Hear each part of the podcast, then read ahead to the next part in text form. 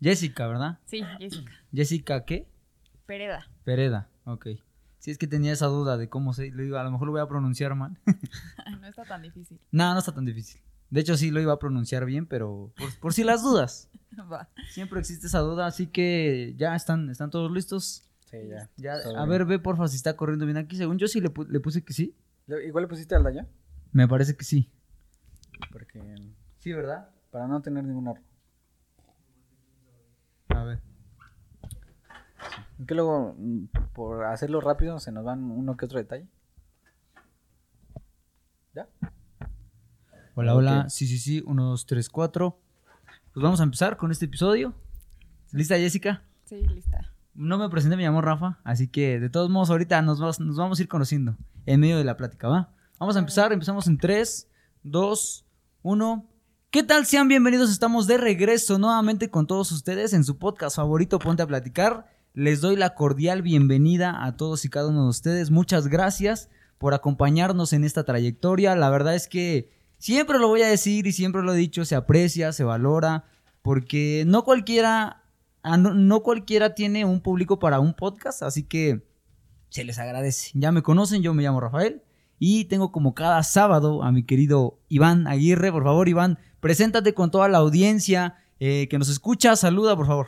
¿Qué tal? Sean bienvenidos a un nuevo episodio de este podcast, su podcast favorito. Espero que lo disfruten, así que pongan mucha atención. La verdad se me hacía mucha ilusión poder tener este episodio. La verdad es que se va a poner muy bueno, gente, eh, como cada sábado y como ya es costumbre ahorita en esta temporada, que es la temporada 3, tenemos a una invitada. La verdad es que es la primera vez que nos, que nos conocemos, que, que vamos a platicar y creo que pinta para un episodio muy interesante. Jessica Pereda, por favor, preséntate con la audiencia, saluda, este, no sé, cuéntanos un poquito más sobre ti. Bueno, muchas gracias por invitarme. A mí también me hace mucha ilusión, igual que ustedes. No suelo eh, grabar este tipo de cosas, pero eh, pues está, está padre compartir y como ayudarnos a crecer y sobre todo a difundir información buena, ¿no? Que- Porque que estamos... sana. Sí, qué cura. Claro, Qué claro. cura. Estamos acostumbrados ya también a que cualquiera sube información a redes y a veces no revisamos como... Sí, como que ah, va- vamos a ver si sí es correcta, ¿no? Vamos a ver si es verdad lo que está diciendo, ¿no? Nada más lo tomamos todo literal y pues eh, a veces ese suele ser nuestro error. Pero para ir, a- para ir abriendo tema, cuéntanos un poquito sobre ti, este, no sé, este, sobre tu carrera, cuántos años tienes, eh, a qué te dedicas actualmente, a ver, cuéntanos un poquito. Bueno, soy psicóloga clínica y tengo una especialidad en terapia cognitivo-conductual, que es como la rama de la psicología que tiene evidencia científica, ¿no? Porque claro. conocemos muchas otras ramas de la psicología en donde no hay como algo que te diga, a ver, este es el caminito y si la persona presenta depresión, pues hay que hacer tal cosa. Sí, ¿no? Es, es- se ha vuelto más como vas, te sientas, cuentas tus problemas y, y ya, ¿no? sí. Y la psicología cognitivo-conductual pues tiene eso, que, que sí hay científicos analizando eh, a las personas, los Claro. trastornos, los problemas sociales y decir, a ver, bueno, vamos a implementar tal técnica, sí funcionó y la bajamos a la comunidad de, de psicólogos para que la puedan aplicar en, en consultorio con los pacientes y no sea pues nada más el echar chismecito. Sí, ¿no? Y, y, por ejemplo, ¿cómo es que nace, eh, a raíz de cuando empezaste tu carrera, cómo es que nace ese sentimiento o ese gusto por decir yo voy a estudiar psicología y, y esto es lo que quiero para mi vida? ¿Cómo nace eso? Fue un camino largo porque yo empecé a, a estudiar para ser dentista. Ah, sí, Y ya ahí me di cuenta que no era lo mío. que no. Estudié un año para ser dentista Ok. Y en, e- en ese inter conocí a una psicoanalista que me prestó las obras completas de Freud y a mí me encantaba leer desde siempre, desde niña. Entonces las leí y dije, ay, wow, o sea, es como, eh, hay algo para estudiar la mente humana, ¿no? Cómo Claro. nos comportamos y por qué nos comportamos así. Eh, sí, al principio de la, de la carrera, cuando ya entré a psicología, este, la mayoría de mis compañeros era como de, pues es que quiero ayudar a la gente y quiero resolver mis problemas. Eh, nunca fue mi caso, siempre fue más como, ¿por qué tomamos ciertas decisiones? Sí, sí. y no Entender, otras, ¿no? Ajá, Entender el comportamiento. Sí, a mí, por ejemplo, eh, me llama la atención porque yo le agarré gusto a la psicología a través de este podcast.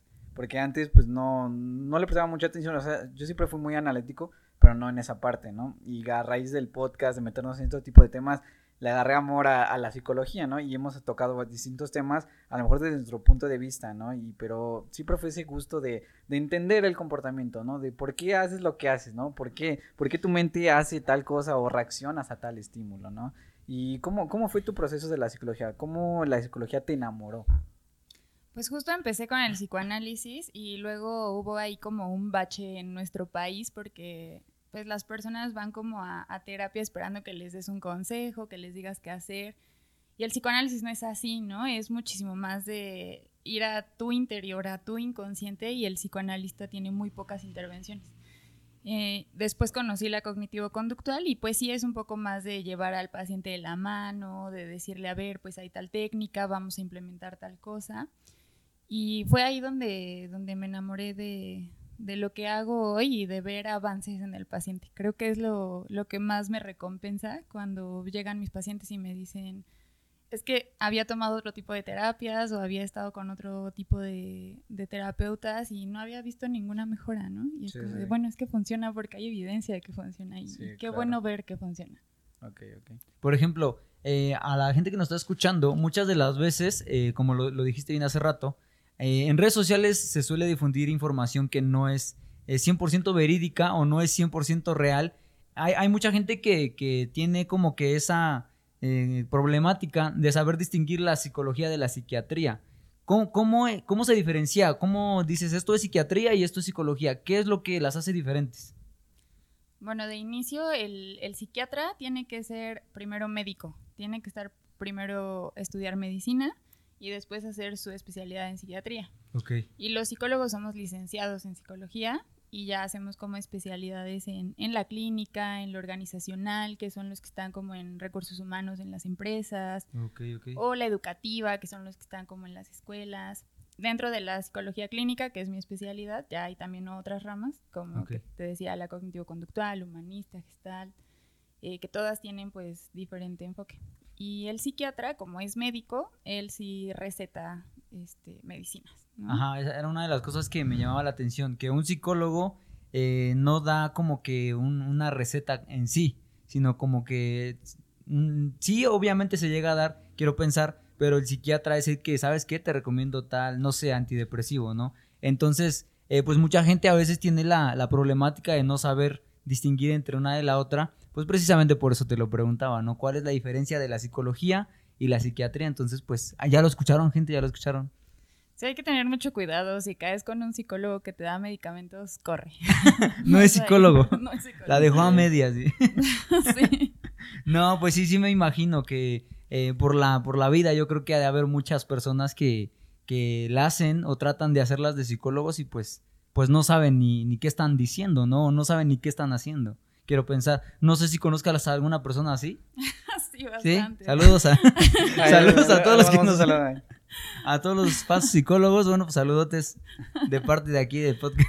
Por, ejemplo, ¿en qué, se basa tu especialidad que es cognitivo cognitivo conductual? ¿En qué, es lo que se basa? ¿En qué se especializa? Como te decía, en, primero en que hay evidencia, ¿no? De si llega un paciente con trastorno de ansiedad generalizada, por ejemplo, tenemos varias técnicas específicas. Digo, podría echarme aquí cuatro horas No importa, aquí el tiempo que quieras. Pero bueno, hay como una guía, ¿no? De decir, a ver, esta técnica eh, se utiliza para esto y funciona.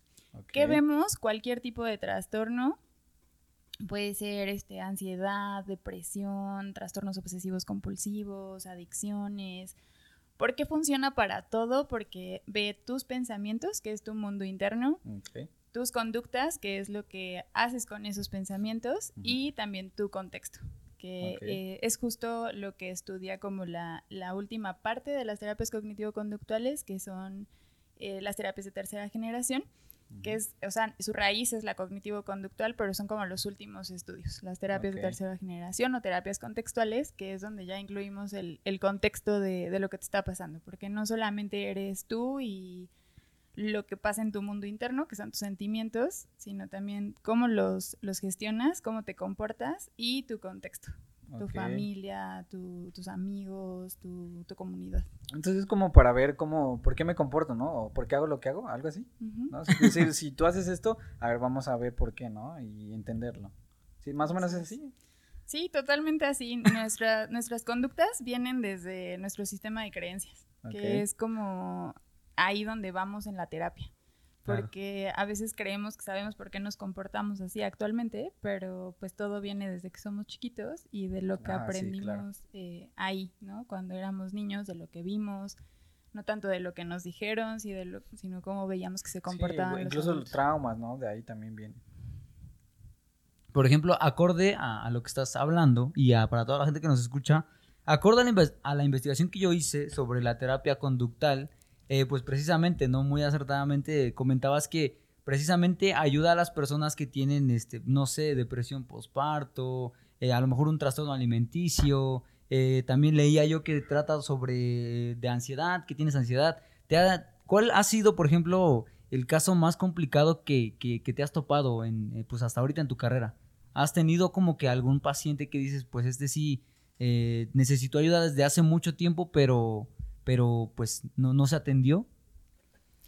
Uy, por desgracia, eh, así pasa en la mayoría de los casos, ¿no? Estamos apenas rompiendo este tabú de la salud mental y cuando llegamos a terapia es porque ya nos sentimos muy mal, o sea, algo ya nos está sobrepasando y ya necesito ayuda, ¿no? Cuando no debería de ser así, debería de ser preventiva y como ir a conocerte, hacer un alto en tus hábitos, si estás bien, si estás mal, si te gusta, si no te gusta. Pero casi siempre eh, llegamos a terapia cuando ya nos sentimos súper mal, ¿no? Y ya algo nos está sobrepasando.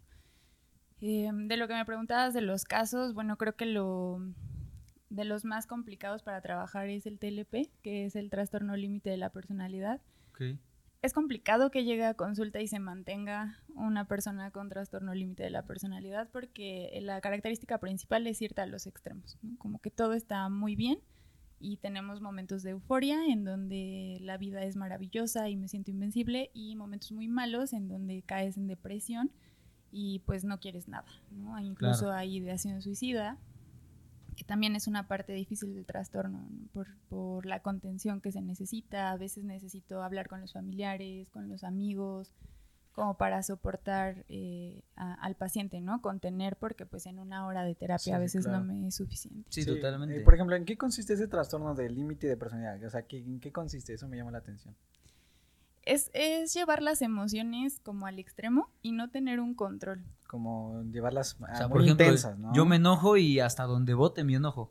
Sí. O más o menos así digo, no, no sé si estoy... Sí, sí, totalmente, pero es, es algo más em, interno, como de tu cerebro también, en donde los neurotransmisores pues no conectan bien, las conexiones neuronales tienen demasiados como cortocircuito y, y, no solamente es que te relajes o te tranquilices y como de, controla tu enojo. No, o sea, es algo que va más adentro de ti. Sí, algo y por que, eso necesitas Algo que no controlas, ¿no? Algo que va más allá de tu mismo control. Sí. Incluso lo comentaste ahorita, ¿no? Que, no sé, hoy yo puedo estar súper feliz y contento y mañana quizá ya no quiero saber nada de la vida y pues se da muy repentinamente, ¿no? Quiero pensar en ese tipo de casos. Por ejemplo, ahorita mencionaste algo muy importante que es que las personas pues buscan ayuda cuando pues debieron haberla buscado desde hace mucho tiempo, ¿no? Yo como persona, o sea, para la gente que nos está escuchando, igual y conocen a alguien, no sé, eh, yo como persona, ¿cómo yo sé que necesito ayuda? ¿Cómo yo, o yo, si tengo un amigo, algún familiar, cómo yo me puedo dar cuenta que necesita ir a terapia? Bueno, yo creo que todos necesitamos ir a terapia. O sea, no hay como te está pasando esto y ve, ¿no? O sea, porque eso es justo el, ya se derramó el vaso y entonces ya voy. Ah, sí, sí, claro. Pero pues ir, o sea, de todos modos el psicólogo, si es un buen psicólogo con ética, te va a decir, no, a ver, pues no lo necesitas, o te veo en un mes, o a ver, haz esto, y si, si lo requieres, pues regresas. O si necesitamos vernos cada semana, ¿no? Y vamos a, a checar tus hábitos, a checar tus metas, tu plan de vida. Porque no solamente es para resolver problemas, también es como eso, ¿no? A veces necesitamos una guía, eh, alguien que nos saque de nuestro contexto, de nuestra familia, tal vez la dinámica se ha viciado demasiado y ya no vemos como para dónde, o no compartimos ya ciertas creencias. Eh, de que nos dijeron nuestros papás es lo que deberías de hacer, ¿no? Y esto tendrías que obtener a, tal edad, ¿no? Y, parar y decir, bueno, a ver, ¿qué quiero yo? también para eso es. sí, como salir como de tu zona de confort, ¿no? De decir, eh, a lo mejor eh, todo el tiempo me estuve rodeando con la gente que piensa exactamente igual que yo, pues vamos a, ver otra perspectiva, ¿no? O qué, o qué otra, otro camino puedo yo llegar a tomar. porque hay veces en que luego, pues mucha de la gente que, que nos escucha, yo creo que todos conocemos a alguien así, que hablamos y simplemente no podemos entablar conversación, ¿no? Porque, eh, no, es que no estoy de acuerdo contigo y pues tú estás mal, ¿no? Y, y, pues nos mantenemos en esa zona de confort y aquí lo hemos dicho muchas veces, bueno, al menos yo lo he dicho muchas veces, eh, se da como que ese estancamiento de pensamiento y no nos deja avanzar a veces, ¿no? Porque nos quedamos ahí, de ahora sí que vulgarmente no montados en nuestro macho y ni quien nos mueva. Entonces, pues sí, sí, muy, muy cierta y muy acertada la respuesta, la verdad. Sí, por ejemplo, ahorita que lo decías, hay mucha gente que ve mal el ir a terapia y dice, no, es que ya lo quiero y así cosas así, ¿no? Y, es cierto, porque mucha gente tiene esa idea de decir, no, yo estoy bien, no, no tengo la necesidad de, de, de que alguien más me diga. ¿No? Y a mí me llama la atención porque la psicología no simplemente se basa en, en, la terapia, sino en el conocimiento, ¿no? Como es el psicoanálisis. Yo soy muy fan del psicoanálisis porque no tengo esa como capacidad de, de analizar a la gente de una manera, pues, rápida, ¿no? Es como que, no sé, es un don. Y por eso me gusta mucho el psicoanálisis, de entender los comportamientos. Y la psicología, por eso me, me gusta muchísimo. O sea, te digo, yo me, me enamoré de, esta rama así nomás por, por tratar de entenderla, de estudiarla, ¿no? Y no sé si tengas alguna pregunta con respecto a, para tocar otro tema. Por, ejemplo, yo, antes de, de, avanzar con otro tema que también queremos tocar, eh, volviendo a la pregunta que te hacía hace rato y relacionándola, eh, por ejemplo, cuando tenemos o conocemos a una persona que, que pues está enferma, ¿no? Mentalmente, ¿cuáles son los síntomas más comunes o digamos que los más fáciles para, por ejemplo, yo, no sé, que tengo a mi tía, ¿no? Un ejemplo. Yo cómo, cómo sé o qué síntoma yo puedo ver en mi tía que, que, que, me haga decir, la voy a llevar a terapia, ¿no? A lo mejor y, y pues no sé, tiene unos arrancones muy feos o algún síntoma en específico. Pues es complicado, ¿no? Porque cada, cada cabeza es diferente. Ajá, es un mundo, dicen por ahí. Sí, no, pues no, no podría darte una respuesta así como concreta, porque, por ejemplo, con la depresión, pues es que se aíslen, que dejen de comer, em, que pues no quieran salir, que las cosas que antes los hacían felices, pues ya no lo ya sean. No, sí. Con la ansiedad, pues son ataques de pánico, esta taquicardia de la nada, falta de eh, poder respirar bien, dolores de cuerpo, musculares, de cuello, de piernas, falta de visión. O sea, como que depende del trastorno que pueda tener la persona, son los síntomas. O sea, no, hay algo como general. No hay algo así que digas, esta, esta, este síntoma, un ejemplo, lo padecen todo, todas las, todos los trastornos o depresiones, ¿no? No, o sea, todos en, absolutamente son diferentes. Sí, también de acuerdo a la persona. O sea, tú y yo podemos tener este depresión y tu depresión puede ser completamente distinta a la mía. Ah, claro. Sí, sí, totalmente. Oh, me, llama la atención porque yo creía que, que, por ejemplo, no sé, vas con el, con el doctor, ¿no? Y te duele por el estómago. Ah, pues es tal cosa, ¿no? Y llega otra persona con el mismo problema y la misma receta funciona, ¿no? Yo creía que era así, pero pero muy, muy interesante que dices que es diferente para, para todas las personas. Sí, ya, eso es... ya me imagino que ahí entra del, el especialista, ¿no? Que se dedica a más o menos guiarlo, qué es lo que tiene, ¿no? O sea, del síntoma que tiene o de lo que te dice, a ver, vamos a ir guiando para descubrir dónde, dónde está el, el, conflicto y el problema, ¿no? Totalmente, por eso la terapia es personalizada y no puedes como guiarte de videos que veas. sí, eh, tengo depresión y voy a hacer esto que vi. En YouTube. digo, sí ayuda, abona, todo suma, pero necesitas ir a una terapia individual donde el psicólogo te escucha a ti, ¿no? Y escucha tu historia y cómo creciste y lo que asimilas tú y cómo lo ves tú desde Sí, claro, para encontrar el punto específico, porque siempre hay un punto de partida de por qué me pasa esto, porque hay algo antes, y ahí es donde hay que entrar, rascar, indagar del subconsciente también, incluso tienes que meterte, en, entender, ¿no? Muchas cosas del comportamiento.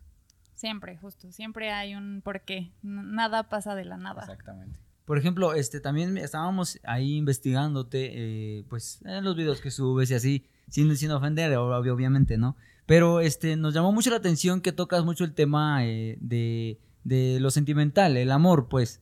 Eh, yo te quiero preguntar algo, algo bien interesante que, que, yo quiero saber, al menos de mi parte. ¿Cómo, cómo una profesional de, de, de la salud mental define la palabra amor? O sea, ¿cómo tú definirías la palabra amor? O sea, porque mucha, mucha gente ha venido y ha dicho, no, pues es que yo le tengo amor a mi perrito, o sea, sí, pero quiero pensar que es, es un amor que no está tanto a nivel como, no sé, a lo mejor de un hermano, ¿no? O sea, en general el amor, ¿cómo lo definirías? Ah, bueno, esa es tu creencia también, ¿no? Es como diferente para todos, es... eh, lo que tú puedes definir ahorita, por ejemplo, como al perrito no se le tiene el mismo amor, para mí puede que sí. Y eso es el amor, algo totalmente individual que solamente tú sabes eh, con tu experiencia, con tu vida, con lo que mm, has atravesado, con las personas que han estado cerca, con las que se han ido. Es, para mí es un cúmulo de experiencias que te llevan a definir solamente en tu cabeza qué es para ti porque es algo que no se puede expresar, porque no lo vas a entender. Lo que yo tengo en mi cabeza como amor, no lo vas a entender tú y yo no voy a entender lo tuyo. Porque si lo, lo ponemos en palabras, es como, oye, pero ¿por qué estás menospreciando el amor que se le tiene a un perro? no, pues es que yo lo meramente lo menciono porque digo, si a mí se me muere mi mamá y se me muere mi perro, pues voy a sentir más o si se me muere mi mamá, obviamente. A lo mejor, como tú dices, a lo mejor tú no, pero al menos en mi caso yo sí. Entonces, precisamente por eso te lo preguntaba, ¿no? ¿Cómo tú defines el amor? Entonces, pues como lo, comentaste, ¿no? A lo mejor y es una, eh, una, una perspectiva diferente y, pues sí, totalmente lo comentamos hace rato, ¿no? Cada cabeza es un mundo y, y pues hay gente que cree muchísimas cosas que a nosotros no nos cabrían en la cabeza. Sí, por, ejemplo, al menos yo, eh, como le comentas, la, la perspectiva a lo mejor puede ser un poquito más personal, ¿no? Yo lo definiría como en el amor de pareja, ¿no? Porque ese es como que el enfoque, el, sentimental, ¿no? Quitando fuera e, el de familia, sino el enfoque para mí sería como el de pareja, ¿no? Ese enfoque. Sería como la conexión, siempre lo he dicho, incluso lo llegué a comentar en un podcast, que mm, el ser humano se compone de cuerpo, mente y alma, o sea, más bien cuerpo, alma y espíritu, ¿no? De acuerdo a nuestras propias creencias. Entonces, el amor para mí sería una conexión múltiple de todas las áreas, tanto de tu propia mente, tanto de tu cuerpo, tanto de tus emociones, o sea, es una conexión y ahí entran los lenguajes del amor. Incluso una vez lo comentamos que tú tienes un lenguaje principal y la otra persona igual. Cuando se complementan tan bien y están tan unidos, ambas personas desarrollan los cinco lenguajes, porque hay una comunicación y una, una química tan impresionante donde se puede ver el amor tan reflejado, hay una conexión, ¿no? Incluso a veces de... Hay, gente que dice, no, el amor no es un complemento, ¿no? Porque si tú, si tú dijeras que el amor es un complemento, es porque tú estarías incompleto, ¿no? Y yo siempre lo he dicho, es un complemento no porque tú estés incompleto, sino porque la otra persona aporta otras cosas que tú no tienes, virtudes, defectos, muchas cosas, y aporta otra cosa distinta a tu vida y se complementa, como te decía, como los lenguajes del amor. Por ejemplo, si a mí no, yo no hablo actos de servicio, pero mi otra pareja sí, lo empiezo yo a hablar y después me, me doy cuenta de que me gusta. Me doy cuenta de que me gusta y entonces vuelve mi lenguaje. Y así con cada lenguaje. Por eso siempre he dicho que el amor para mí es un complemento, es una unión de las dos personas, que obviamente es recíproco, ¿no? ¿Y cómo definirías el querer o el amar? No sé si hay alguna diferencia entre quiero, o sea, te quiero y te amo. ¿Hay alguna diferencia entre ese sentimiento? Pues sí, definitivamente creo que sí, porque mm, en el amor hay muchísimo más compromiso, justo de, a ver, eh, yo tengo este lenguaje, tú tienes otro, ¿dónde nos vamos a encontrar? Eh, son conversaciones incómodas. Tenemos también muy eh, romantizado las relaciones de pareja, ¿no? Como decir, si, si funciona es porque fluimos y todo debe de darse fácil y debe de ser fácil estar con la otra persona y tener como todo acomodado. Y no es cierto, ¿no? Las relaciones de pareja se construyen todos los días con, con, estas conversaciones incómodas de no pienso igual que tú, no, no es cierto que voy a ver la vida como tú, no voy a ceder todo el tiempo porque entonces ¿dónde estoy yo? y es una parte muy importante, ¿no? De primero amarte a ti, trabajar en tu amor propio, en saber tus límites, qué te gusta, qué no te gusta, hasta dónde puedes permitir y después compartirlo, como dices, complementarlo con otra persona, pero estando muy seguro de que no va a ser tan fácil, ¿no? No va a ser claro. como nos amamos y ya. Sí, claro, siempre lo he dicho, e incluso eh, una vez este alguien me decía que el amor es libertad y pues yo decía, para mí no, el amor siempre es un compromiso, es lealtad. Cuando tú estás comprometido, por ejemplo, tienes un matrimonio, pues tienes un compromiso, no es nada más al primer primer, ah, ya me voy porque no, no estoy de acuerdo. Y ese es el conflicto que actualmente existe, ¿no? que mucha gente dice, no, es que el matrimonio no, porque es un papel, pero porque quitas de lado ese compromiso de decir, sabes que el día que yo me peleé yo me puedo ir, porque para mí el amor es libertad y lo cual, al menos para mí, dentro de lo que yo creo, pues no, el amor siempre va a ser un compromiso porque tú lo que quieres es que la otra persona esté bien, porque la amas, quieres que la otra persona esté bien y quieres compartir tu felicidad. Incluso se, se debate mucho esa parte de que no necesitas a nadie para ser feliz. Y comparto esa parte, pero también este, estoy no comparto en el hecho de que creas que tú solo puedes ser feliz, ¿no? Decir, ah, yo puedo vivir sin amor toda mi vida porque no necesito de un hombre, ¿no? Por ejemplo, en este caso, pues eh, perspectivas feministas, ¿no? Que dicen, no, es que los hombres no los necesitamos, podemos vivir. Eh, incluso veía un video, ¿no? De una chica que decía, no, este, se puede vivir de puras mujeres. Y pues digo, siempre vas, vas a necesitar esa parte, ¿no? A lo que yo le llamo la necesidad afectiva. No necesitas a nadie para ser feliz, pero sí necesitas a alguien para compartir lo que tienes, tu felicidad y ser feliz con esa persona. Claro, hablar de necesidad se vuelve algo, una palabra fuerte, ¿no? Y desde, mm, bueno, es algo que, que, yo trabajo mucho en terapia, el ser amables y con nuestro lenguaje y cuidar mucho nuestras palabras, porque desde ahí somos, desde ahí somos seres humanos. Eh, desde que nacemos tenemos instaurado el lenguaje y es lo que nos hace comportarnos de, de alguna manera, lo que está bien, lo que está mal. Y si no somos amables con nosotros mismos, desde ahí nos estamos poniendo el pie, ¿no? Y hablar de una necesidad de estar con alguien, creo que también es cargarle este, mucha responsabilidad a la otra persona. Sí, claro, sí, no, yo te lo hablo en el aspecto de que, por ejemplo, el alma como tal, el alma de la persona, pues necesita amar, tiene esa, esa como comer, ¿no? O sea, siempre el ser humano va a buscar el amor. Eso es algo que a mí me da la atención. El ser humano siempre lo va a buscar inconscientemente, aunque tu mente diga no, tu misma alma lo busca porque busca esa conexión. Obviamente ahí está donde se idealiza y todo ese tipo de cosas, pero de una manera neutra es lo que, lo que yo lo, lo planteo. Y también es algo generacional, ¿no? Porque antes, o sea, nuestros papás estaban muy acostumbrados como de, pues así es, te casas, tienes hijos y estás ahí, ¿no? Y ahora la falta de compromiso, como decías, pues es algo que las nuevas generaciones ya no quieren, ¿no? Porque es como de, bueno, es, es más fácil cambiar, eh, mm. todos somos desechables, si no te gusta me voy. Pero, es como, eh, por ejemplo, en la parte de, de, la nueva generación que ya no quiere compromisos, es como, es como un pensamiento desechable, porque digo, al final de cuentas, pues como tú lo comentaste, ¿no?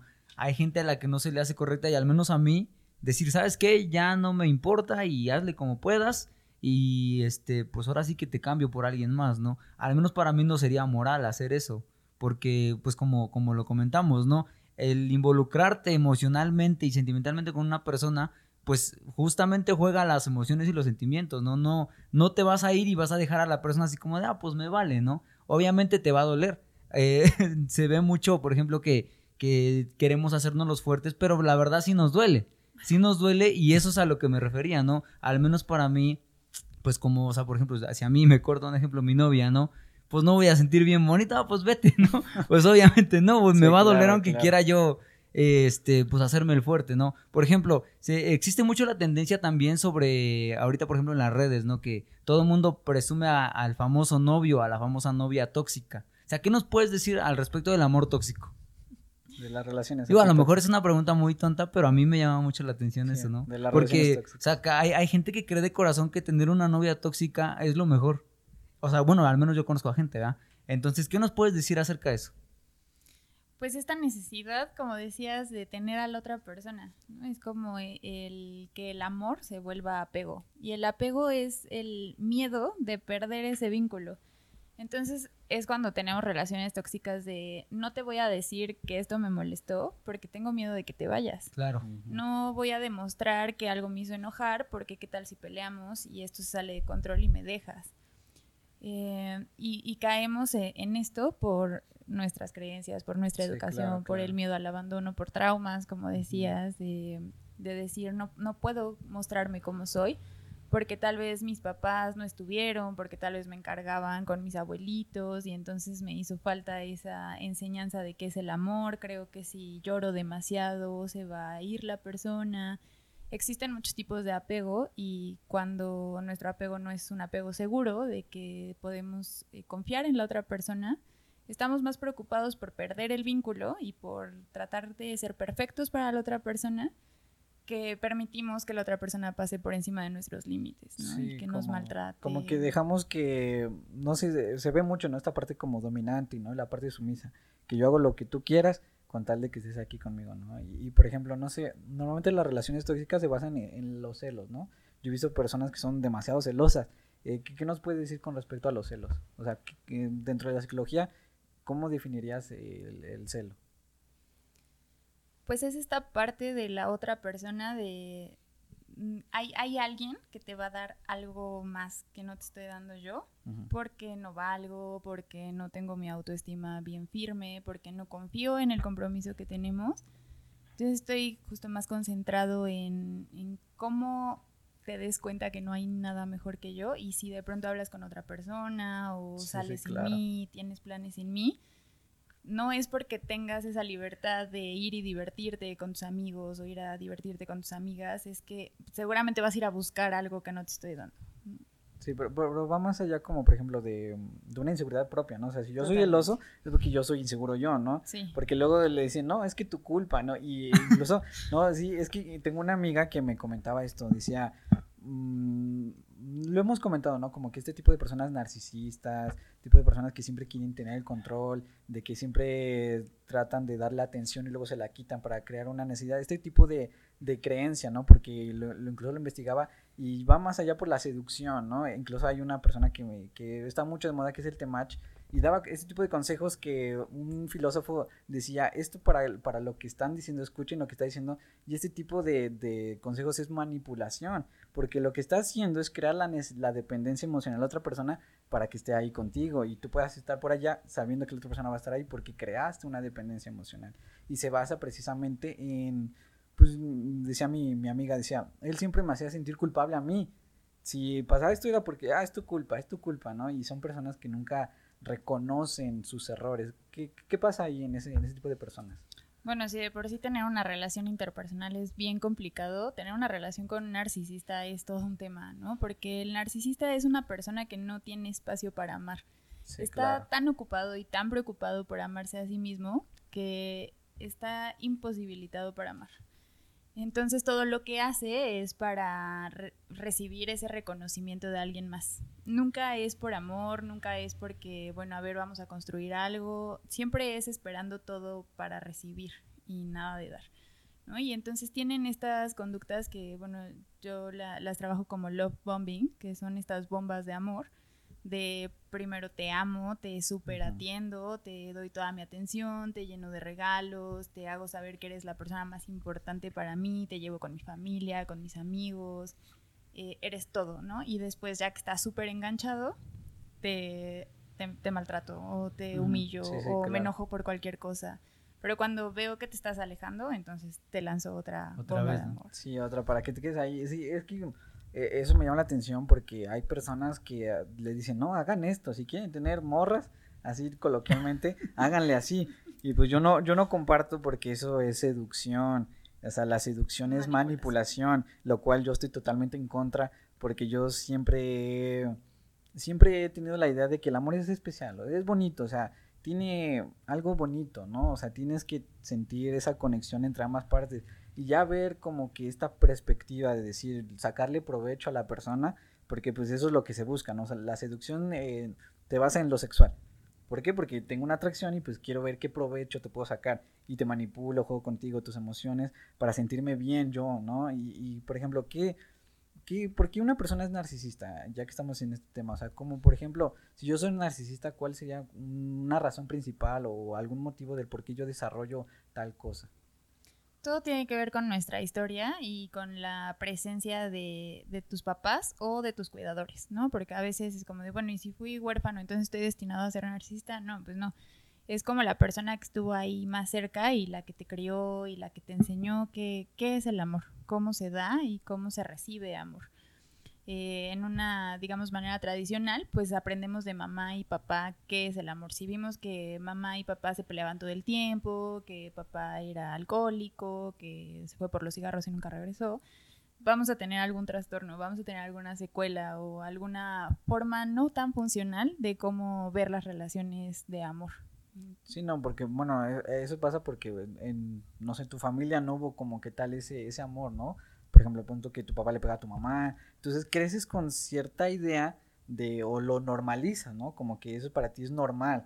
Decir, ah, este, pegarle a la mujer es normal porque mi papá lo hacía, ¿no? Y creces con esa idea y ya nada más en tu juventud pues, lo explotas, ¿no? Como que lo agudizas. y está tan normalizado que Sí, sí, muchas claro. personas no se dan cuenta, ¿no? Sí, que es como claro. de, no, pues yo soy así porque, y en mi familia no hubo nada. Y ya cuando empiezas en terapia y empiezas a rascar ahí, a hablar de tu historia y de esas cosas que no cuentas o que hiciste como que no pasaron porque dolieron, es Claro. cuando te das cuenta que pues igual sí, ¿no? Que tal vez papá no es, no fue el papá que, que idealizaste también. Sí, claro. Pu- Y por ejemplo, ya que si yo tuve cierta carencia e- en mi niñez, ¿qué, qué puedo hacer para no, pues, tener una, una personalidad neutra? O sea, no, no irme a ese extremo. O sea, que porque obviamente estábamos hablando de estas carencias, yo como, como hijo, por ejemplo, ¿qué puedo hacer para no desarrollar ese tipo de cosas? Y pues tener una vida un poco más saludable. Pues ir a terapia. Sí, justamente iba a decir eso. Ves a terapia. Ajá, Sí, pues es que no hay otra forma, ¿no? Sí, Porque claro. no es algo que tengas consciente, que puedas decir como de, ah, me pasó esto y la fórmula secreta es esta. Ojalá, ¿no? Estaría padrísimo, Sí, pero sí, claro. pues cada uno tenemos nuestra forma de asimilar las cosas y si no vas a una terapia individual en donde tú puedas hablar de cómo eso te afectó o analizar cómo te afectó, porque igual y en tu consciente es como de, no, pues no me afectó, es todo bien, pero mi novia me corta cada tres meses, ¿no? O, o no puedo durar en mis relaciones Sí, claro. o, o veo las, forma, las cosas de una forma muy desechable. Bueno, entonces a ver qué está pasando contigo, qué pasó con tu historia. Pero pues sí, solo, solo en terapia. Por ejemplo, eh, ah, volviendo al tema de, de las relaciones tóxicas, este, cuando, cuando nosotros caemos, por ejemplo, en una relación tóxica y, a lo mejor dices, pues yo estoy bien, ¿no? O sea, yo sé querer bien y pues sé tratar a, mi pareja de la manera correcta, pero si veo que mi pareja es tóxica o, o tiene algún, digamos que algún problema, este, ¿cómo, ¿cómo yo puedo enfrentar esa situación? O sea, porque, por ejemplo, no hablamos de, de gente quizá, pues, no me gusta cómo eres, pues te cambio por alguien más, ¿no? Eh, ¿cómo, ¿Cómo nosotros tener ese compromiso o, ayudar a esa persona, ¿no? Porque pues siempre, siempre existe la, la posibilidad de decir, pues te cambio y pues no pasa nada, ¿no? Busco a alguien que, entre comillas, sí, pues sí me, me, me complazca, ¿no? ¿Cómo podemos ayudar a esa persona? O sea, literal, eh, la podemos aconsejar que vaya a terapia o podemos empezar nosotros, no sé, a lo mejor tratando de, de tranquilizar a, a una persona o cómo podemos hacerle ahí. Bueno, de entrada hay que saber si la otra persona quiere, ¿no? Porque Claro. la, la máxima en psicología es no ayudes a nadie que no está pidiendo ayuda. Sí, claro. Si, si la otra persona no, no quiere ayuda y cree que está bien y, y para esa persona está todo padre, aunque tú le digas, oye, haz esto, ve a terapia, mira, hacemos acá, y no quiere, no va a haber forma. Pero sí, sí, si hay compromiso de, de ambas partes, pues también está la terapia de pareja, ¿no? En donde podemos ir y, y juntos, con el profesional, pues hablar de, de eso que te está molestando a ti, que me está molestando a mí, que no, no logramos encontrar un punto medio. Sí, sí, claro, porque digo, al final de cuentas, eh, volvemos a recalcar, no siempre existe la, la, la opción de decir, pues te dejo, ¿no? Y pues me busco a alguien más. Pero la persona, yo he conocido a gente que, por ejemplo, dice, yo quiero, quiero hacer las cosas bien, pero simplemente no puedo, ¿no? Y pues precisamente porque no puedo, pues me terminan o, o no puedo avanzar más allá, ¿no? Y, y te, ha, tocado algún caso especial, así que, por ejemplo, llega, llega un matrimonio o una pareja de novios a, oye, ¿sabes qué necesitamos ayuda? ¿Qué, qué es lo que con lo que con lo que te has topado? No sé, a lo mejor problemas de celos, de alguna infidelidad o no lo puedo perdonar, no sé. Ese tipo de cosas. Sí, de todo un poco. Yo también doy terapia de pareja, me especializo en adolescentes, adultos y terapia de pareja. Solo no trabajo con niños, creo que es un, un trabajo también muy distinto. Sí, claro. Eh, pero en terapia de pareja, pues sí, es lo, lo más común son los celos, el... eh, bueno, lo- creo que el, el 99% de las parejas llegan porque una parte de la pareja cuando se pelean es como, quiero resolver las cosas ya, Claro. Necesito que hablemos ahorita porque si te vas me da ansiedad y, y no, ahorita, ¿no? Y la otra parte es como de, a ver, dame espacio. eh, Claro. Voy a, a calmarme, voy a respirar y después lo hablamos. Creo que es, eh, es de los principales eh, conflictos o como un común denominador. Sí, sí, sí. Em, y, y no es que una parte esté bien o mal, simplemente tenemos formas diferentes de, de resolver las cosas. Y entonces es donde entra el, el, el psicólogo, ¿no? De decir, a ver, calma los dos, ¿no? Ni tú Claro. estás bien, ni se va a hacer como tú quieres, siempre, el 100% de las veces, ni tampoco como tú quieres. Entonces, ¿dónde se pueden encontrar? Como tal vez si, si necesitas un día de descanso para hablar del tema, bueno, dense dos horas, ¿no? Y ya, eh, como encontrar puntos medios para... Un neutro, ¿no? Entre las dos personas. para que ambos lleguen a un acuerdo que no se les dé ni para acá ni para allá. O sea, por ejemplo, ahí, ahí eh, como que yo quiero pensar que como que juega mucho la comunicación, ¿no? Lo que comentabas hace rato, tener las conversaciones incómodas que obviamente nadie quiere tener, precisamente porque les causa mucho conflicto, ¿no? De decir, eh, ¿cómo, ¿cómo tú me dices que yo estoy mal, ¿no? Si le hemos hecho así y nos ha resultado, bueno, al menos yo conozco a mucha gente que es así, ¿no? O es que yo no te puedo dar la razón porque sé que tú estás mal cuando ni siquiera te ha escuchado hablar. Entonces, pues, o, o la otra, ¿no? Hablamos ya con la perspectiva de que yo tengo razón en lo que digo y lo que tú, lo que tú dices, pues ni modo, ¿no? No lo voy a tomar en cuenta porque yo hablo desde al principio, desde que yo ya tengo la razón, ¿no? Entonces, quiero pensar que sirve teniendo como que esas conversaciones incómodas, ¿no? De decir, a ver, vamos a hablar, dime qué es lo que no te gusta de mí o a ver, dime por qué empezó el pleito y tener esas conversaciones que a mi parecer son, son muy necesarias, muy necesarias, la verdad. Sí, casi siempre que peleamos con la pareja es como a ver quién va a ganar, ¿no? Ya llegamos este, con, con, la seguridad de que tú tienes la razón. Claro. Y algo que trabajamos en terapia es eso, no eres tú y, la persona contra ustedes, ¿no? No es una lucha de a ver quién va a ganar. Sí, claro. son ustedes dos contra el problema, contra lo que está pasando. O sea, es hacer equipo y a ver cómo vamos a resolver esto, ¿no? No me voy a pelear contigo, no te voy a ganar, este, estamos juntos, estamos del mismo lado, somos del mismo equipo, ¿qué vamos a hacer con esta situación? Muchas veces, por ejemplo, ahorita que, comentaste eso que se me hace muy interesante, eh, en el libro de los cinco lenguajes del amor viene que, el escritor, que me parece que es Gary Chapman, eh, dice que el amor es una decisión, ¿no? Entonces llegamos a, a este punto, ¿no? De, de como lo dijiste, ¿no? No somos tú y yo, o sea, peleando para ver quién gana, ¿no? Sino que somos nosotros dos tratando de resolver lo que nos está conflictuando, ¿no? En ese momento, pues yo decido que el amor que yo siento por ti es más grande que lo que, que el problema que posiblemente tengamos, ¿no? Y pues por ende vamos a, resolverlo, a solucionarlo. Y, y pues yo quiero pensar que desde ahí, ¿no? Desde ahí empieza el decir, ¿sabes qué? El amor que siento es más grande que tú y yo decido amarte y no dejar que a lo mejor los celos nos dominen, ¿no? O la desconfianza, o vamos a ver qué es lo que está pasando, ¿no? Eh, pues sí, totalmente, el amor es una decisión y, quiero pensar que de ahí se resolvería todo, a, mi parecer. Es una decisión de todos los días, porque es algo dinámico, ¿no? Igual lo que hoy me molesta, mañana ya no, pero hay otra cosa que sí. Entonces hay que volver a hablar y hay que darse la oportunidad y el tiempo de decir, vamos a tener otra conversación incómoda, pero lejos de que eso nos aleje, pues nos va a unir, nos va a fortalecer y va a hacer que crezcamos como pareja. Por ejemplo, en la, en la contraparte, ¿no? Llega un punto donde, por ejemplo, yo siempre he dicho, siempre hay que buscar eh, seguir adelante, seguir adelante, pero obviamente si la otra persona no va a poner su parte, pues no vas a, no vas a poder, ¿no? Y ahí entra como el proceso de pues sabes que déjalo ir, ¿no? ¿Cómo es que tú puedes dejar a una persona sabiendo que, es que te digo, se romantiza mucho esta idea de decir, eh, hay que seguir adelante, hay que echarle ganas. Y sí, yo comparto esa parte, pero también está la otra vertiente donde pues dices, ya no es saludable, ya tienes que soltarlo. ¿Por qué? Porque no está poniendo su parte, porque no está funcionando. ¿Cómo tú puedes soltar a una persona de esa manera? Pues también es un acto de amor propio, ¿no? De decir, a ver, me estás haciendo más daño que, que lo que me estás sumando, entonces te amo, pero me amo más a mí y entonces voy a, a ponerme como prioridad, ¿no? Porque si esa persona tiene violencia contra ti, física, psicológica, económica, digo, existen muchísimos tipos de violencia. Y estoy viendo que no me sumas y que no tienes el compromiso para cambiar.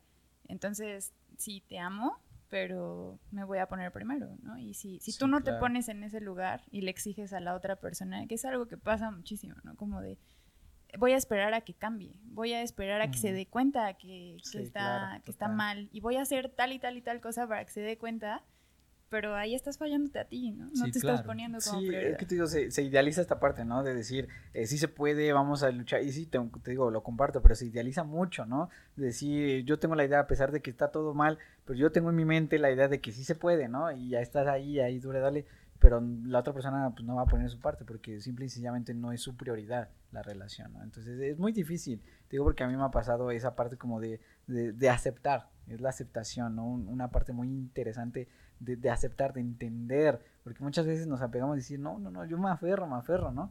Y incluso veía esa parte que entra con, con el cerebro, ¿no? De, de, las neuronas y la parte del enamoramiento, que es lo que juega muchísimo en contra, ¿no? Que investigaba yo que, pues, tus mismas neuronas, tus endorfinas, tus hormonas, te, te hacen sentir esa adrenalina, ¿no? Esa intensidad y entonces se vuelve adictiva se vuelve adictiva. Incluso investigaba yo que quisiera contar una historia eh, sobre estímulos supranormales, que es a, lo que quisiera yo llegar. Que decían que un estímulo supranormal es algo que a ti te llama demasiado la atención, que estimula tanto que te llama demasiado la atención.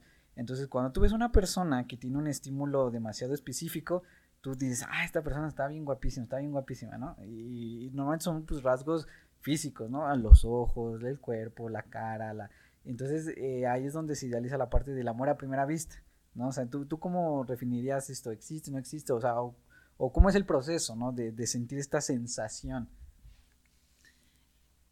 Claro, hay, hay este primer contacto de ver a una persona y decir, me gusta, me gusta físicamente, y es ahí donde tu cerebro empieza a generar neurotransmisores y hormonas. La oxitocina es la, la hormona del amor. La hormona del amor, sí, sí. En donde, pues sí, te sientes invencible, que puedes todo contra eso. Se siente increíble.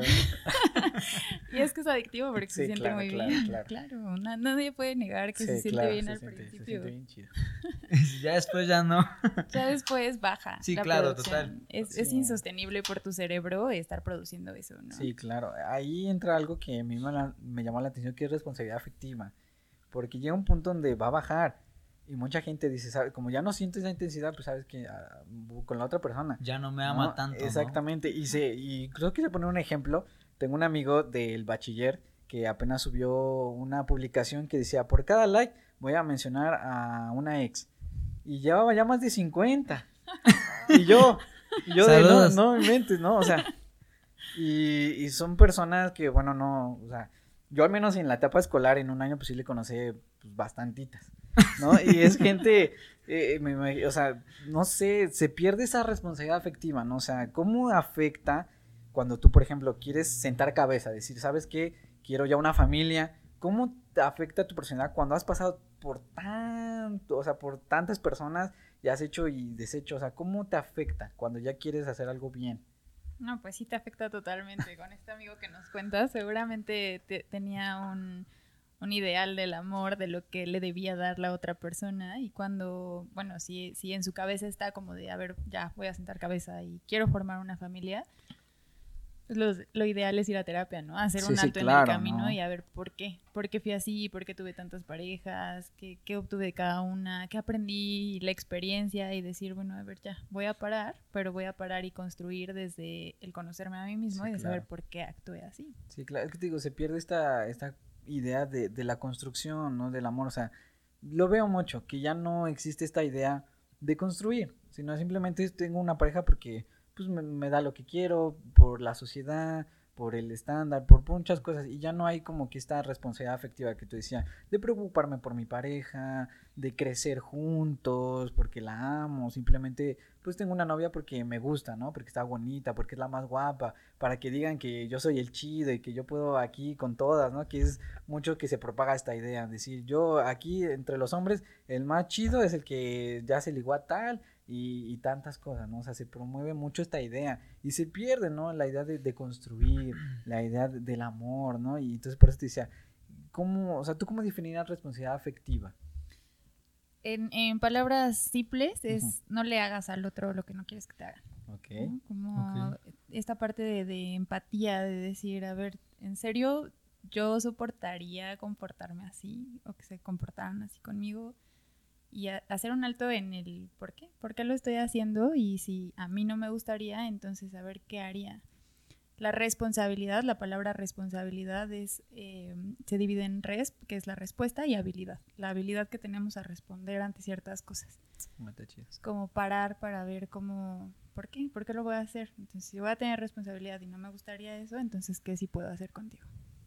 Claro, por ejemplo, volviendo a los cinco lenguajes del amor, me llama mucho la atención que hay gente que, que, que pues lamentablemente no, no, no sabe, ¿no? O, a lo mejor intenta pero no puede. ¿Cómo yo para no tener esa, o bueno, para empezar a conocer, mejor dicho, ¿no? A mi pareja de una manera más profunda, ¿cómo me puedo dar cuenta qué lenguaje habla? O sea, porque hay, hay veces que, por ejemplo, yo he conocido a gente, ¿no? Que dice, es que le llevo flores y no quiere, ¿no? Y no, pues no le gustan.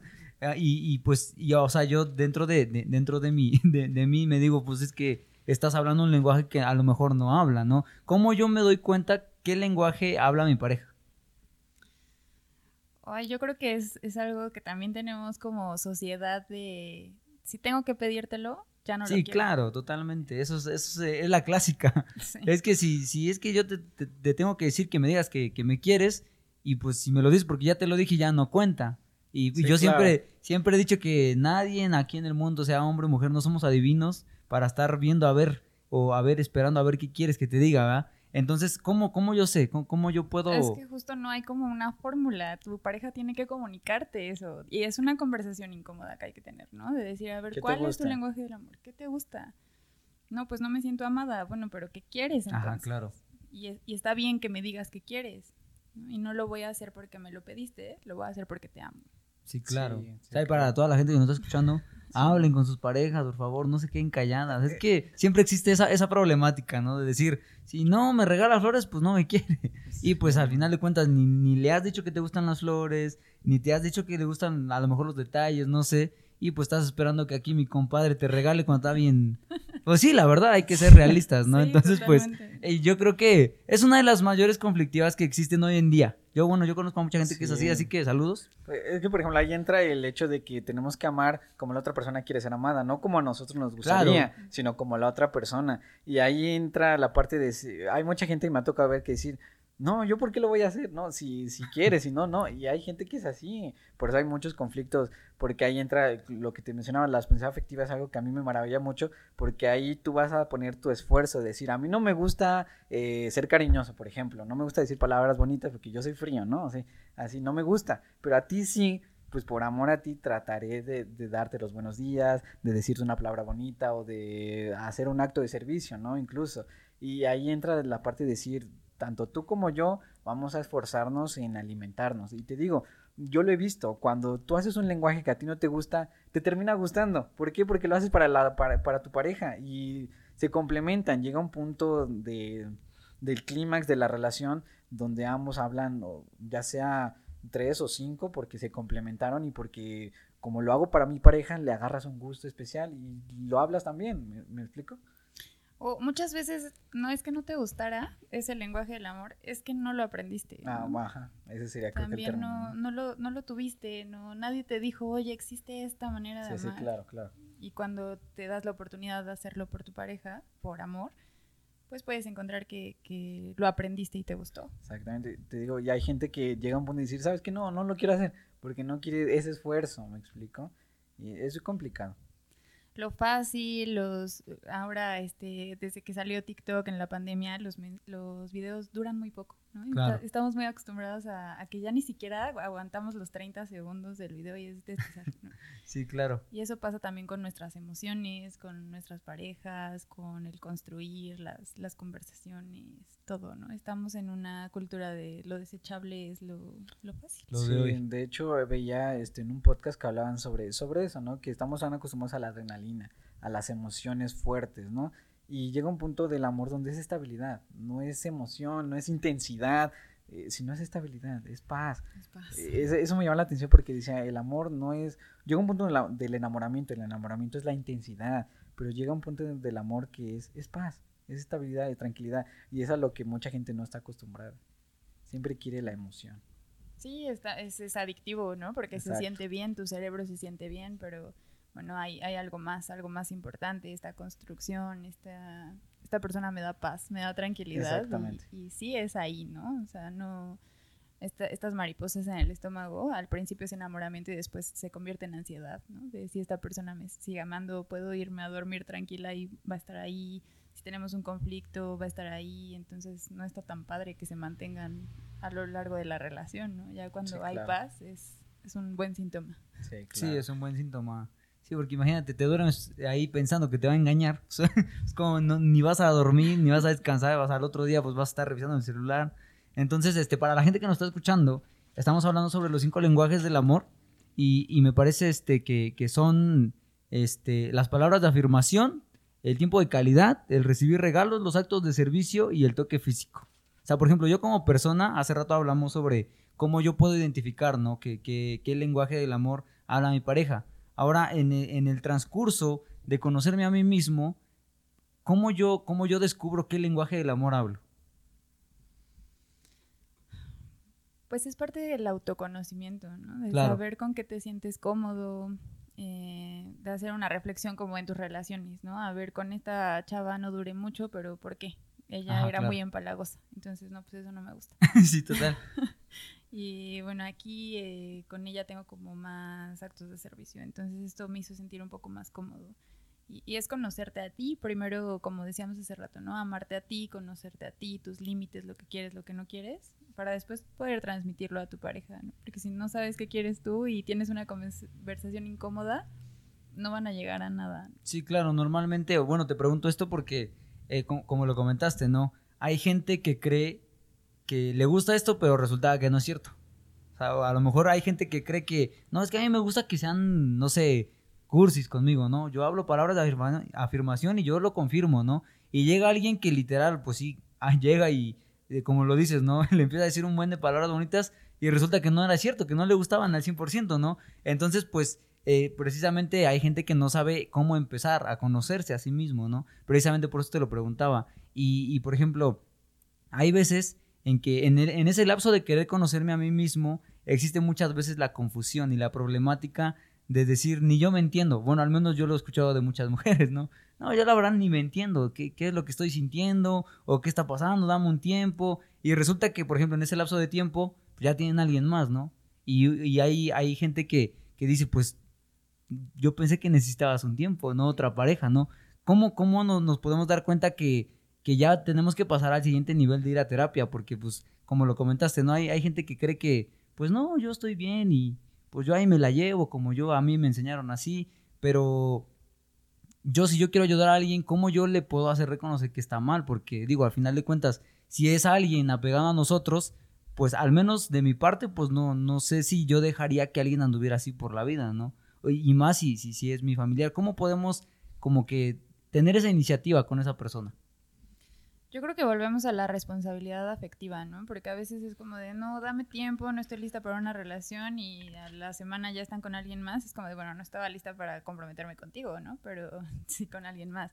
Entonces es parte de, Ah, ok, de- sí, claro, total. de la responsabilidad de decir, a ver, aunque sea difícil, aunque no te encante y aunque me vaya a ser muy difícil decirte a ti que pues no eres tú, que no quiero estar contigo, que lo que me estás ofreciendo no me gusta, pues es parte de, de tener como la valentía de, de parar eso, ¿no? Y si es un familiar tuyo el que ves que está como en esta dinámica, pues es, es muy complicado. Como te decía hace rato, no podemos ayudar a alguien que, que no nos está pidiendo ayuda. Claro. Sobre todo si es una persona narcisista, pues esas personas siempre están bien. Yo ¿no? estoy bien. Sí, No importa lo que me digas. Ese es el conflicto con una persona así, ¿no? Y Por eso normalmente tienden a ser pues muy conflictivos en las relaciones, no pueden tener una relación estable porque siempre buscan conflicto, ¿no? Eh, son personas que siempre van a buscar tener la razón y pues no se puede, no, no siempre vas a tener la razón. Sí, normalmente es la problemática, ¿no? De, como lo dijiste, ¿no? Que te topas con un narcisista y le, le llevas la contraria y resulta que te arma una bronca, ¿no? Porque él quiere siempre tener la razón. Siempre quiere estar ahí en el, en el yo soy aquí el mero, yo me la sé de todas, todas y pues, como lo dijiste, ¿no? Como puedas, yo, yo no voy a ir a terapia, ¿no? Un ejemplo, yo no voy a ir a terapia, yo no voy a ir al doctor, no sé, porque... Y una vez leíamos un dato muy interesante en, en, en internet que decía que aquí México es uno de los países que menos se preocupa por la salud mental. Sí. O sea, si tú vas allá afuera y le dices a una persona, "Ay, vamos a terapia, no, eso es para los que están mal de su cabeza. Los ¿no? locos. para Sí. los loquitos. Entonces, eh, le, le decía yo a Iván, ¿no? Es un dato que a su vez es, es triste porque es una de las partes, a mi parecer, que más se tiene que cuidar. Que más se tiene que cuidar y más se tiene que mantener ese, esa salud mental, eh, pues, pues para no, no sumergirnos en tanta problemática, ¿no? De la vida y de los problemas. Eh, una, una de las preguntas que te quería hacer, ¿tú qué, tú crees que, que, cuál crees que sea la mejor manera de sanar a una persona? O sea, por ejemplo, no sé, me pusieron los cuernos, ¿no? ¿Qué puedo hacer yo para sanar? A esa persona, o sea, Sí, tú claro. la Sí, estás pues, sí. viendo sufrir. Sí, claro, no, no, no, o sea, yo como persona, pues. O sea, a mí me pusieron los cuernos, ¿yo qué, qué hago? no? Ajá, ¿qué hago para yo sanar de ese dolor que tengo? Pues ir a terapia. Todo se resume en ir a Todo se resume ir a terapia. Pues a- hacer un- una reflexión, ¿sí? ¿no? De Sí, decir, a ver, ¿qué pasó conmigo? ¿Qué, qué me está afectando? Muchas veces eh, creemos que no podemos superar a esa persona. Bueno, cuando tenemos una ruptura, claro que atravesamos por un proceso de duelo en donde tenemos que vivir ese dolor, ¿no?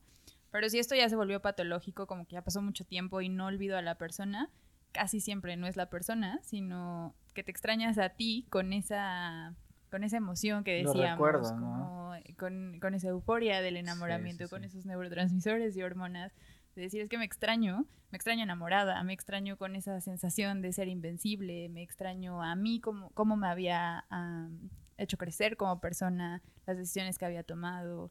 Entonces, de ahí como que sería el, el, punto de partida, ¿no? De decir, a ver, no, no es cierto que estoy extrañando a esa persona porque al final me trató así, así, así, por algo terminamos, pero me extraño a mí en ese momento de mi vida. Ok, por ejemplo, hay gente que cree, que cree de corazón como lo dijiste, ¿no? No, es que no me lastimó, no, no es cierto, no. Él me hizo acá y yo pues ya lo quiero olvidar y, y resulta que regresan. ¿Por, ¿Por qué crees que se dé esa problemática? O sea, nada más porque sí quiso ya. O sea, nada más porque quiso regresar. O porque en sí se estaba mintiendo a ella misma y, al final de cuentas, pues no, digamos que no lo superaba pues esas relaciones de, terminar y regresar casi siempre se dan por, por este, esta personalidad dependiente y, la otra que está obteniendo algo, ¿no? Como manipuladora. Entonces, em, ya nos separamos y me doy cuenta de que ya no tengo quien me controle, ya no tengo quien me diga qué hacer, estoy perdida, entonces vuelvo y, acepto que regreses porque tú me alimentas el ego, ¿no? Tú me dices que, que soy grande, tú me haces sentir bien, ¿no? Entonces, por eso de repente es insostenible porque alguna de las dos partes, regularmente la dependiente, se da cuenta de que no es cierto, que no es eso lo que quiere, que no es ese el tipo de amor que quiere recibir, que no está recibiendo nada de amor más bien, entonces se vuelve a alejar. Y por esto el terminar y regresar, pero no es nada saludable. ¿no? Sí, totalmente. Saludos a los que lo hacen, pero pues, este, por ejemplo, hace un momento comentaste lo, de, lo del proceso del duelo cuando terminas con alguien. A ciencia cierta hay como que un dato eh, digamos que, que, diga cuánto tarda una persona en olvidar a una persona, o sea, a otra que salió de su vida, por ejemplo, no sé, a su novio lo rompió y la muchacha tarda tanto tiempo, ¿no? O el chavo tarda tanto tiempo. ¿Cuánto es el tiempo, digamos, que es mm, saludable o el más conveniente que se espere uno? Pues sí hay estadísticas, nada que a mí en la clínica me diga, o sea, con la experiencia en clínica me diga, ah, no, pues sí, sí es cierto que esta estadística está súper correcta, porque como les decía, todo influye el contexto, la edad de la persona, el tiempo de la relación, pero podemos decir que ya es patológico si duró más de dos años. Ok, o sea, por ejemplo, ¿y cuánto tiempo crees que una persona tarde en olvidar a, una relación fallida si tardó, por ejemplo, no sé, unos tres años?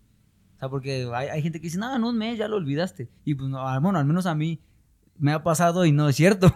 Entonces, por eso te digo, ¿no?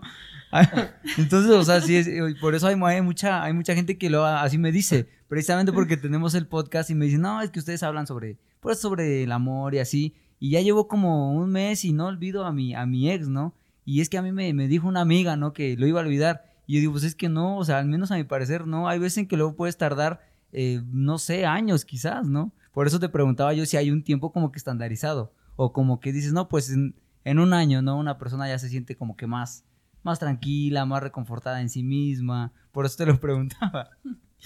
Es que justo no podemos eh, saber eh, el tiempo porque no es solo que pase el tiempo, ¿no? A veces estamos esperando que el tiempo resuelva todo y nos sentamos en nuestro colchoncito de zona de confort y decir, bueno, cuando pase, me dijeron, me dijo una psicóloga, me dijo TikTok, me dijo Google que en dos años la voy a superar. Y entonces me espero, me siento y en dos años no hago nada y, y ya. Sí, no, es obviamente en ese lapso de tiempo, por ejemplo, no sé, en ese año puedes ir trabajando en ti mismo, porque si no hay un estancamiento, no avanzamos, pues. Yo, lo veo en la parte de que, por ejemplo, cuando rompes una relación, eh, surgen muchas dudas surgen muchas preguntas y ahí entra la parte de la culpa. Hay mucha gente que se siente culpable, ¿no? Por mi culpa me dejó, por mi culpa esto y juega un papel muy en contra porque incluso vi que tenías un diploma en la prevención del suicidio, ¿no?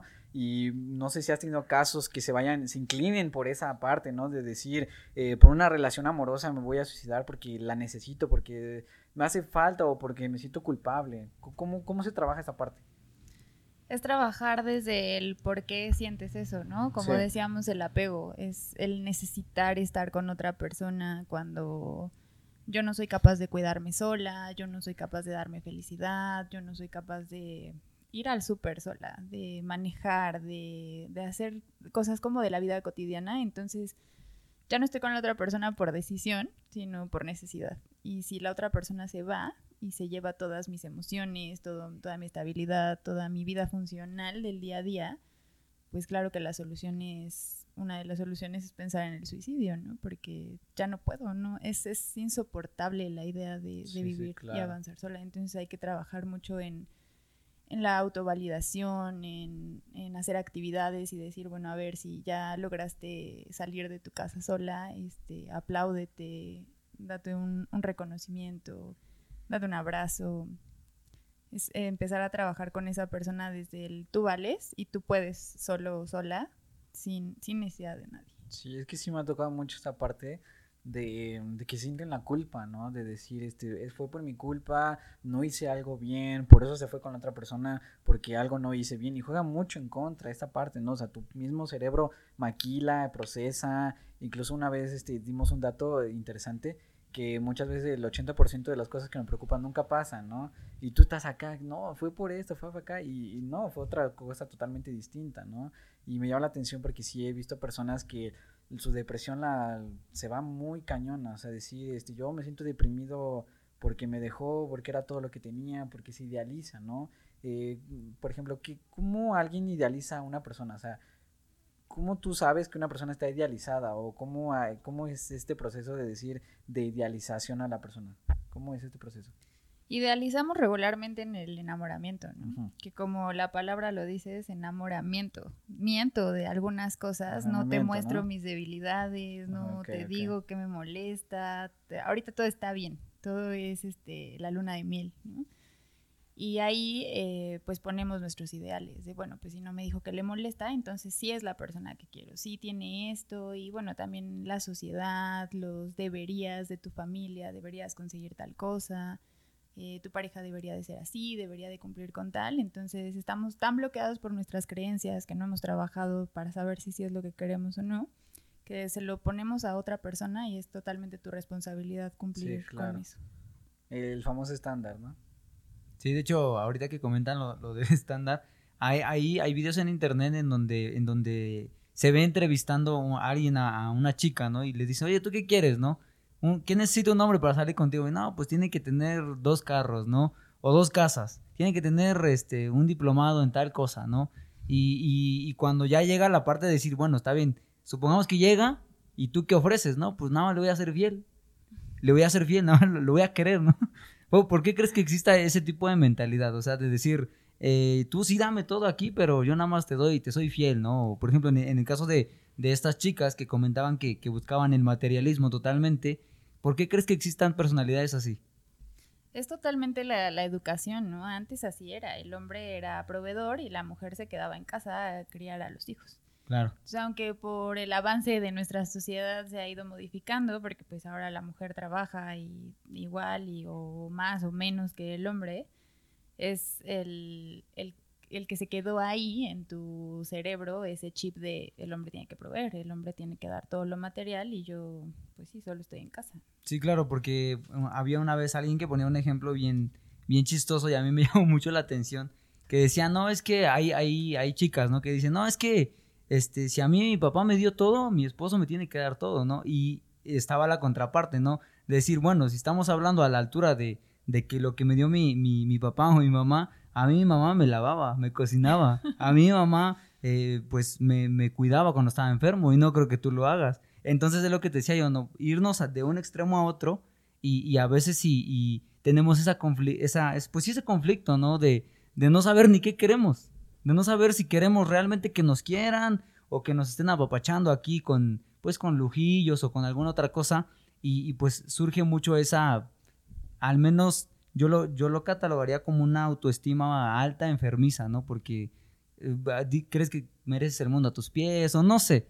Entonces, pues... Pues es que no, realmente no hay una fórmula, ¿no? Si para, para una pareja funciona, está bien. No, no es que, que el hombre sea proveedor está mal y que la mujer salga a trabajar está mal también por eso ayuda mucho hablar, ¿no? Y decir, a ver, ¿qué quieres tú? Y desde el noviazgo, desde el enamoramiento, decir, a ver, vamos para el mismo camino, de verdad puedo con esto, pero si no te conoces, no puedes decirle a la otra persona, a ver, yo voy para allá.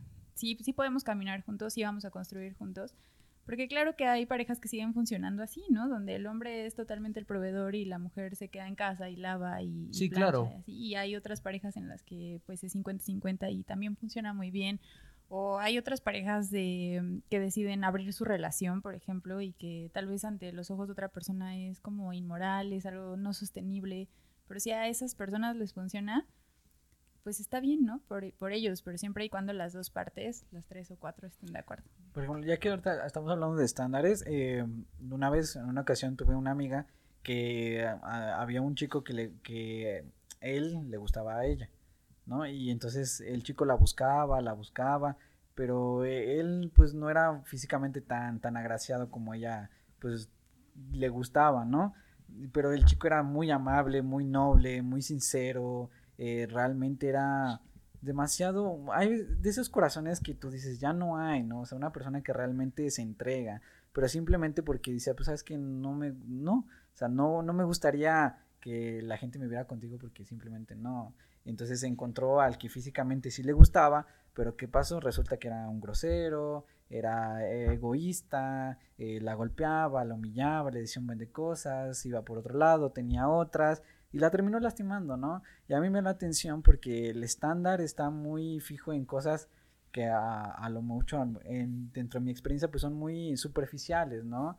Y hay cosas que a lo mejor le tienes que prestar más importancia, pero las dejamos a un lado, ¿no? ¿Tú qué considerarías que realmente es lo que mm, debes de considerar en una persona? O sea, algo que tú digas, esto realmente es necesario para una relación. Está totalmente nublado lo que queremos por lo que nos han dicho que deberíamos de tener. ¿no? Entonces, par- primero, pues ver qué quieres tú y, y si realmente está en ti eso de querer a una persona así, aunque... Porque hay mujeres que lo deciden, ¿no? Como Sí, de, pues, claro. no me importa que, que me trate mal, pero vivo en una super casa. Que me dé dinero, ¿no? Pégame, pero no me dejes. Sí, claro. Y, pero si, si es consciente, es totalmente consciente, pues ya eh, es decisión de, de esa Sí, persona. ya depende ¿no? mucho de esa persona, ¿no? Pero primero saber qué quieres tú y, y que logres como entrar ahí a tu inconsciente, a esas creencias que, que te fueron puestas y que no son tuyas. Y ya desde ahí como decidir. Pero no hay alguna, por ejemplo, alguna virtud que tú consideres como necesaria, no sé, que sea sincero, o no sé, alguna virtud o algo que tú digas, esto debe ser pues necesario o importante. Yo creo que lo más importante es lo que decíamos al principio, que, que te dé paz, ¿no? Mm. O sea, que, que sepas que, que va a estar ahí esa persona, aunque haya conflicto, aunque se peleen, aunque no concuerden. Eh, el irse a dormir tranquilo creo que es eh, lo, lo que más importa en la vida. Ok, no, sí está bien. Una de las cosas que, que- que más sanan, bueno, al menos aquí, aquí, este, como te lo comentábamos, ¿no? Aquí es un templo cristiano. Y una de las cosas que a mí me llamaba mucho la atención es que nos dicen constantemente que el perdón sana, sana a muchas personas, ¿no? Eh, visto desde un punto de vista psicológico, ¿es real? O sea, porque, por ejemplo, yo, o sea, de corazón, o sea, y sin ofender a nadie, ¿verdad? Este, he conocido a psicólogos que me dicen, no, es que eso no sirve, ¿no? Y yo digo, pues, ¿cómo no? ¿Cómo no sirve, no? Al menos a mí me ha servido, ¿no? Porque una vez alguien nos decía, eh, ¿por qué tienes que perdonar a los demás, no? Porque hay un versículo bíblico que dice precisamente eso, ¿no? Eh, al que te hizo mal, pues perdónalo, ¿no? Y no solamente lo perdones, sino que pídele a Dios que lo bendiga, ¿no? Y tú dices, pues, ¿cómo lo voy a, si me lastimó, ¿no? ¿Cómo voy a decirle que y todavía lo voy a perdonar y de paso le voy a, voy a orar por él, ¿no? Entonces, eh, existe mucho ese conflicto, o no sé si esté peleada a ciencia cierta, ¿no? Eh, como que la, la psicología con, con el mundo espiritual. Depende de mucho del, del psicólogo que, como en todo, irse al extremo está terrible, ¿no? De decir, no, este, la psicología como ciencia está peleada con lo espiritual, porque, eh, bueno, por lo menos yo en mi práctica clínica trato de respetar mucho el- las creencias, Las del, creencias. del paciente, ¿no? Sí, sí, porque mis juicios, mis creencias, todo lo que yo pienso y siento se queda fuera del consultorio, ¿no? Yo Claro. soy eh, hago una función como de espejo nada más para que la otra persona se descargue y podamos acomodar y analizar sus creencias, sus juicios, solamente los de ellos, ¿no? Entonces, eh, también es muy poco ético que un psicólogo te diga, no, no debes de creer en la religión y está mal que pienses que el perdón... No, no, no sirve. No va por ahí. Más bien es como, a ver, trabajamos con tu creencia, ¿la estás ocupando de una manera funcional o estás, eh, el perdón para ti se ha vuelto, dejo que pasen por encima de mis límites? Ah, bueno, entonces ahí sí, no es que esté peleada tu religión con, con la psicología, pero vamos a buscar un punto medio en donde ni dejes de, de creer en lo que crees, pero te respetes también. Sí, sí, claro, porque muchos tienen esa, esa, eh, esa problemática de decir, no, es que si tú quieres hablarme de aquí de, de X creencia o de tal cosa que tú pienses, pues estás mal, ¿no? Y pues mejor vete a buscar a otro lado, ¿no? sí, corran, no es un buen psicólogo. Entonces, o sea, de- de- por eso te, te decía- te preguntaba, ¿no? Que, que realmente, eh, bueno, bueno, volviendo otra vez a enfocar la pregunta, ¿crees que realmente el perdón, o sea, fuera de la religión, sí sane a la gente?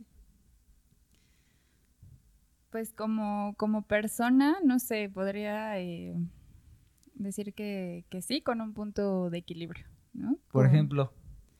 Pues este, no, no pasar por encima de mis límites. O sea, no te voy a perdonar si me golpeaste y, y me dejaste en el hospital y así. O sea, bueno, tal vez como que puedo comprender que lo hiciste desde tus traumas, desde lo que tienes que solucionar tú. Pero bueno, eso no significa que voy a permitir que entres en mi vida otra vez, ¿no? Ok, ok. Sí, como que ponerle un límite, o sea, sí, sí, sí entiendo esa parte, li- delimitada, o sea, a lo mejor, por ejemplo, entiendo por qué lo hiciste, pero no es algo que voy a permitir en mi vida, ¿por qué? Porque me amo, porque me respeto y no, pues no quiero eso. Es que el perdón también visto desde la religión es como de, bueno, ya, ¿no? te, te amo y te perdono porque eres hijo de Dios, tal vez. Y, y el, el perdón también es, es todo un tema. Bueno, es algo que, que se trabaja también en terapia. Sí, claro, totalmente. ¿Cuál es tu concepto de perdón? Sí, Sí, no, yo, yo, por ejemplo, al menos yo soy fanático de la psicología porque siempre lo he creído, eh, el hombre tiene estas tres partes, ¿no? Y el- la psicología se basa en el alma y pues la religión es otra parte distinta del ser humano, ¿no? Que es el espíritu, que se trata de otro tipo de cuestiones. Por eso yo al menos no encuentro, yo al menos en lo personal, habrá gente que sí, no le encuentro esa como que mm, discrepancia entre una y otra porque son áreas totalmente distintas. Son semejantes, pero son partes distintas de la esencia del hombre. Sí, hacer un trabajo integral con nosotros mismos es la clave del éxito, ¿no? Sí, decir, claro. A ver, voy a tener equ- equilibradas mis creencias religiosas, mi familia, mi pareja, mi salud mental. Es, es por ahí. donde- Ahí, está el secreto. claro. Sí. Bueno, pues algo que quieras decir antes de terminar con este episodio, mi querido Eh, pues Iván. te agradecemos tu tiempo, o sea, o sea, me imagino que tienes ocupaciones, terapia, no sé lo que tengas, eh, se agradece, ¿no? Cada invitado, pues se toma un tiempo, ¿no? No es fácil que te dediquen una o dos horas de, de su tiempo, entonces se agradece que estés aquí con nosotros, que nos compartas un poquito de, de tu perspectiva, de las cosas, ¿no? Ese, hubieron cosas que, que me gustaron, que aprendí, te decía, se me hacía mucha ilusión, ¿no? Tener la oportunidad de hablar con alguien que, que sepa más del tema, ¿no? Porque uno, pues es con base a la experiencia, con lo que ha investigado, pero alguien que ya ha estudiado, tipo dice, ah, mira, pues es más o menos así. Entonces, se agradece mucho tu tiempo. No, muchísimas gracias a ustedes. De verdad es, es increíble poder compartir eh, un poco de lo que de lo que sé, de la experiencia, de lo que he vivido, eh, de la clínica. Eh, me gusta mucho que se abran estos espacios y, y con, con sustento, ¿no? Justo que veo que se toman el tiempo de, de ver a quién invitan y, y de lo que se está hablando. Entonces está padrísimo y gracias por, por el espacio. Bueno, pues de mi parte, mi querida Jessie, la verdad, pues como, como lo dijo Iván, ¿no? muchas gracias, porque al menos yo disfruto todos los episodios y e invitados que hemos tenido aquí. La verdad es que yo he disfrutado mucho en general hacer un podcast y pues estos temas nos apasionan. Nosotros, nosotros somos muy como que sentimentalistas, emocionalistas, entonces Sí, precisamente por eso eh, nos llama mucho la atención, ¿no? Pero pues, de, antemano, muchas gracias. La verdad es que este, pues todos los días aprende algo nuevo. Y pues yo creo que todos los oyentes o, los que nos ven, pues igual, se, se van con algo de este episodio. Así que, pues sin más ni más, muchísimas gracias por habernos acompañado en este episodio. Se les agradece, lo valoramos. Este, espero que tengan un excelente sábado. La verdad es que, este, pues, hay veces en que no nos va tan bien, hay veces en que sí, pero en general, pásatela chido y pues nada más, ¿va? Eh, te mando un saludo, te mando un fuerte abrazo y cuídate mucho. Nos vemos en el próximo episodio. Sobres.